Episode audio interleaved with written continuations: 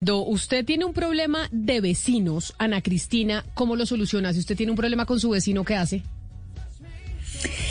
Pues, a ver, Camila, le hace la pregunta a la persona que menos problemas tiene con los vecinos en el mundo, porque son divinos. Ahora no, mis vecinos son divinos. Eso lo que, ahí sí tengo que decir que lo que más vale de mi casa son los vecinos. No, pero, pero en otras circunstancias yo creo que la primera instancia sería hablar con la, pues, con la, con la persona primero, con el vecino, y si no, acudir a un tercero, a un tercero que podría ser de la junta del edificio o de la junta de, de, la unidad de casas o del conjunto de casas, y si no, ya si es algo eh, más duro, pues sí habría que ir a eh, acudir a, otra instancia, pues ya digamos autoridades. Es que mire, a veces yo creo que nosotros los colombianos no tenemos muy claro que existen unos jueces de paz, que son precisamente los jueces que ayudan a solucionar esos problemas entre los vecinos. En medio de la pandemia, cuando estuvimos encerrados tanto tiempo, cuando vemos que hay reducción de salarios, que la gente se quedó sin empleo, que la gente está pasando problemas, que los niños no volvieron al colegio durante mucho tiempo, pues los pues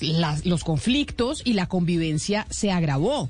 Y ahí los jueces de paz eran muy importantes. Por eso yo le preguntaba a usted qué hacía cuando tenía un problema con, eh, con los vecinos. ¿Y por qué le hablo de los jueces de paz? ¿Y por qué son importantes? El domingo, el próximo domingo 30 de enero, es la elección de esos mediadores, de esos jueces de paz, pero que además son tan importantes porque trabajan gratis gratis en todo el país para mejorar la convivencia entre nosotros los ciudadanos, que a veces es compleja.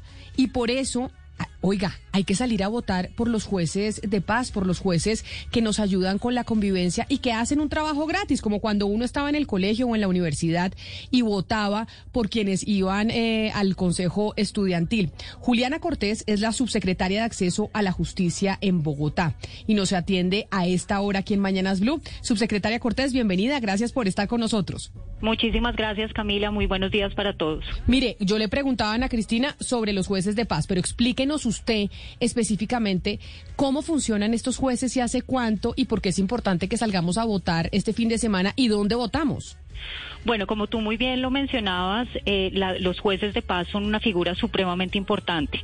Son una justicia alternativa, comunitaria, gratuita, que está cercana a los bogotanos y a las bogotanas porque está en las localidades y en los lugares donde ocurren los conflictos todos los días.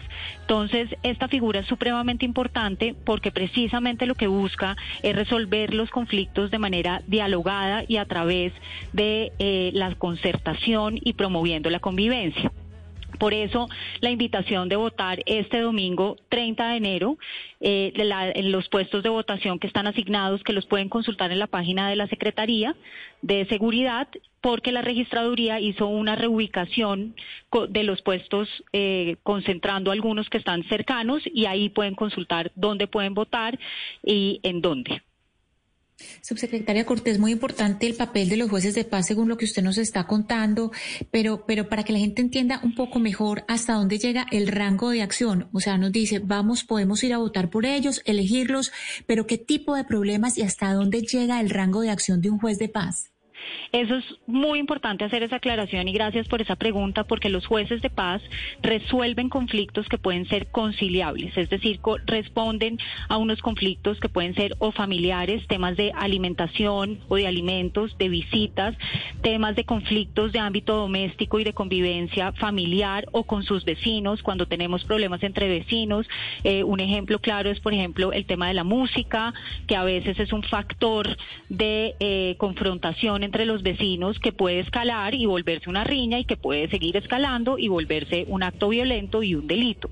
Eh, igualmente, temas de deudas, de intereses, temas de arrendamiento, de problemas entre el arrendador y el arrendatario, son todos esos conflictos y, y situaciones que los jueces y las juezas de paz pueden entrar a mediar. Y hay algo bien importante que quisiera también aclarar. Los jueces de paz promueven que los conflictos se resuelvan de manera conciliar a través del diálogo entre las partes, es un tercero imparcial. Sin embargo, si no se llega a ninguna conciliación por parte de los que están acudiendo al juez de paz y a esta figura, el juez tiene la facultad de fallar en equidad. Y este fallo es como una sentencia que tiene total validez como una sentencia ante la justicia ordinaria. Eh, así que es, es, es bien importante porque su alcance para poder resolver los conflictos va más allá de si eventualmente no se llega a una, a una conciliación entre las partes, poder fallar en equidad. Eh, subsecretaria, ya que usted habla de esos fallos, yo sí quiero preguntarle por algo que yo considero puede afectar esos fallos y es el hecho de que estos jueces van a trabajar gratis porque hemos visto en alrededor del mundo muchos ejemplos en los que servidores públicos que tienen que trabajar gratis o que se les paga poco terminan siendo corrompidos y por ende eh, pues fallando de alguna manera que no es imparcial. ¿Ustedes han pensado en esta posibilidad y si es así, cómo contrarrestarla? Bueno, esto está supremamente arreglado, digamos, en la ley colombiana y en este sentido los jueces o la figura de los jueces de paz, como tú muy bien lo dices, es, es, un, es un ejercicio que no es remunerado, que es gratuito y que no se puede cobrar por el servicio que, de los jueces eh, y las juezas de paz. Y es precisamente por la naturaleza de la misma figura.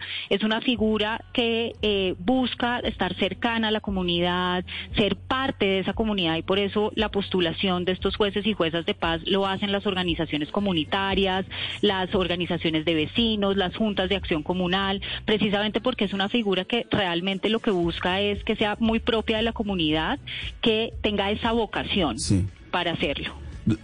Doctora Cortés, ¿y cuáles son los requisitos para ser juez de paz? Es decir, ¿qué, ¿cuál es eh, mayor de edad? Eh, ¿Cuáles son los requisitos que se exige para, ser, para uno postularse a ser juez de paz? Sí, que sea mayor de edad y que sea postulado por las organizaciones comunitarias o grupos organizados de vecinos y las juntas de acción comunal. Y adicionalmente que tenga eh, de alguna u otra forma esta, esta vocación para eh, poder mediar este tipo este tipo de conflictos. Es decir sí o sí las, los candidatos a jueces y juezas de paz que se postulen tienen que ser postulados por estas organizaciones comunitarias. Por eso la figura es tan importante porque es cercana a la comunidad a, eso iba su secretaria Cortés. Esa cercanía implica necesariamente que tiene que ser geográficamente cercano, porque es que ahí uno diría, no sabe si de pronto ser muy cercano sea muy cercano a una parte de la comunidad y a otra no. Y ahí se, y se enfrentaría otro tipo de conflicto distinto y es los mismos conflictos entre vecinos. Si el juez de paz también es vecino, pues podría ser parte del conflicto.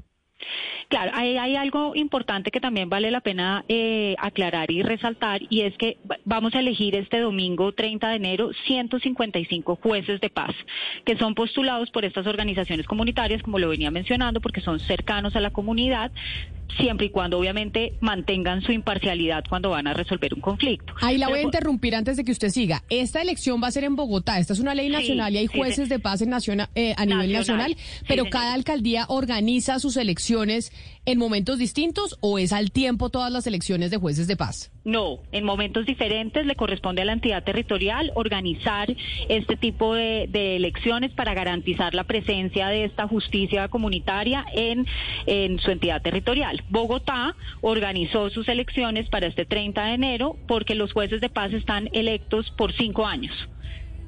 Entonces, este domingo, los bogotanos, los que estamos en la capital, nos programamos para ir a votar. Repítanos, subsecretaria, ¿a qué horas y en dónde? De 8 a 4 de la tarde los bogotanos y las bogotanas pueden ir a votar, pueden consultar su puesto de votación en la página de la Secretaría de Seguridad que es www.scj.gov.co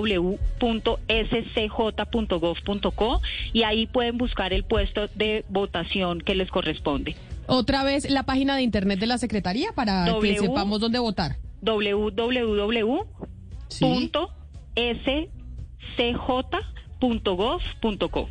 Perfecto, subsecretaria. Ahí está. Por lo menos cuente con mi voto. Este domingo me programo para ir a votar por mi juez de paz para que me solucione la pelea con los vecinos.